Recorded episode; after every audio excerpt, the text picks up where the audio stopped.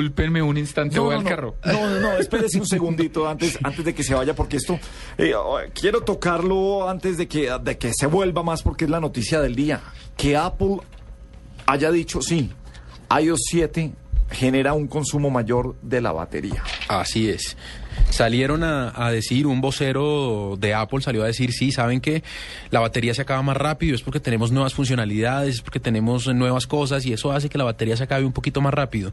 Claro, no fue sino que Apple saliera a aceptar ese error y empezaron los expertos eh, en las redes sociales a decir que no es solamente eso, sino que además este iOS 7 marea a la gente porque se mueve mucho, que los colores hacen que a uno le den náuseas, que los movimientos cuando usted entra a una aplicación eh, hacen que usted se maree, que, mejor dicho. ¿Reacios al cambio o reales a eso? ¿Usted cómo lo ve, Diego? A mí me parece que es reacio al cambio. Cualquier, eh, cada vez que usted hace algo distinto, siempre va a haber opositores que a la larga se terminan acostumbrando. Porque que- aquí fue algo distinto, entre comillas, no, tampoco dramático, pero sí, sí diferente. Sí es nuevo, o sea, tiene... A mí o me sea, parece que sí trabajar es- hoy con el iOS 7 es, es un nuevo iPhone. A mí, lo que le decía, acuérdese que yo estoy pensando en cambiarlo y, estoy, y esto me está haciendo pensar que de pronto no tanto. Está chévere, a mí sí me ha gustado. Yo soy fan de las cosas nuevas y, y- y como que patrocino el cambio. Y Sin hoy está- embargo, hoy- ¿vieron? hoy les está la nueva decir. actualización. Veo que hay una nueva actualización Sí. y la nueva actualización dice que... 5.0.1. 5. punto- No, No, 7.0.2.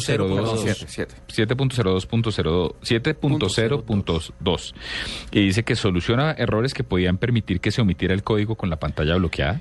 Lo que pasaba era que habían logrado acceder a los contenidos del, del teléfono sin, eh, sin ten- o sea, vulnerando el código.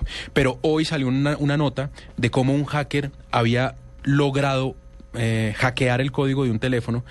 Pero es que es increíble, mire, el video muestran que usted tiene que coger un teléfono bloqueado y conectarlo al computador, ¿sí?